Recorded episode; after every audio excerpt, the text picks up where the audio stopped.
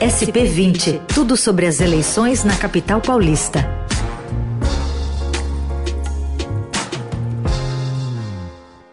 No SP20 de hoje, a gente conta com a participação da repórter de política do Estadão, Adriana Ferraz. Tudo bem, Adri? Bom dia. Bom dia, tudo bem com vocês? Tudo certo.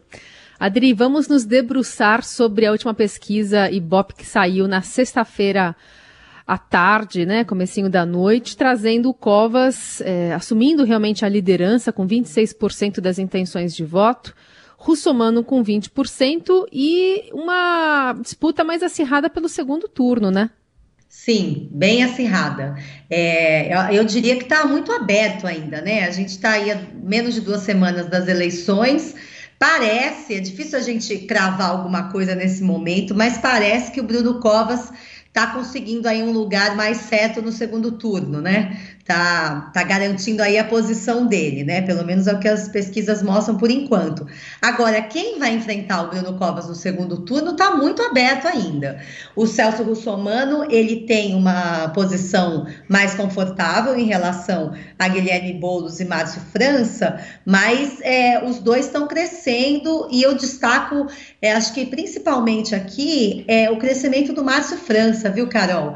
Ele passou dessa, nessa última pesquisa do Ibope Estadão, que a gente divulgou na sexta, ele passou de 7% para 11%. É, o Boulos é, ficou em 13%, aumentou acho que só um ponto percentual. É, deixa eu confirmar. Ah, não, desculpa, ele passou o Boulos de 10 para 13, o França de 7 para 11, o Somano caiu de 25 para 20 e Cova subiu de 22 para 26.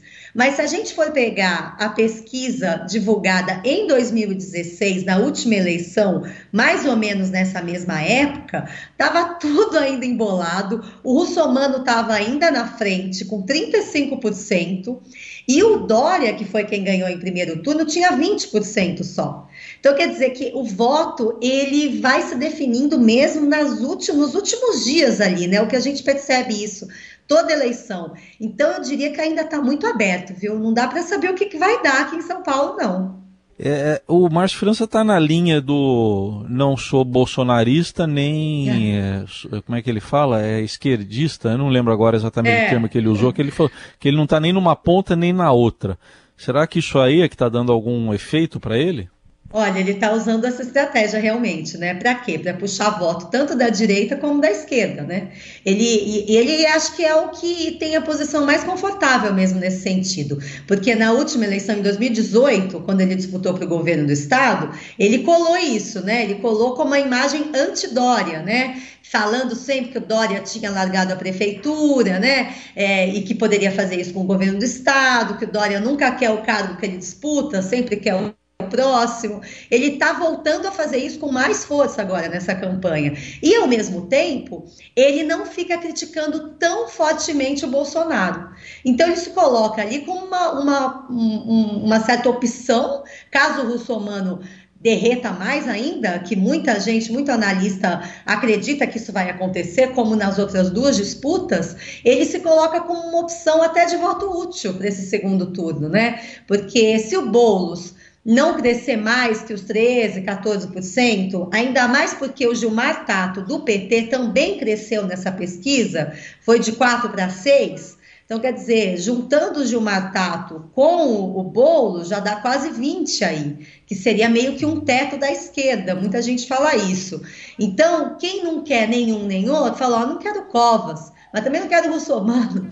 Então fica uma opção aí para a França, qualquer um pode votar nele, né? E ele está com uma campanha que a gente percebe que está crescendo mesmo, tem umas propostas muito pops do ponto de vista é, principalmente do emprego, está prometendo empréstimo de até 3 mil reais para a população de baixa renda iniciar um negócio está prometendo frente de trabalho para substituir o auxílio emergencial, que pagaria aí 600 reais a partir do ano que vem em serviços de zeladoria.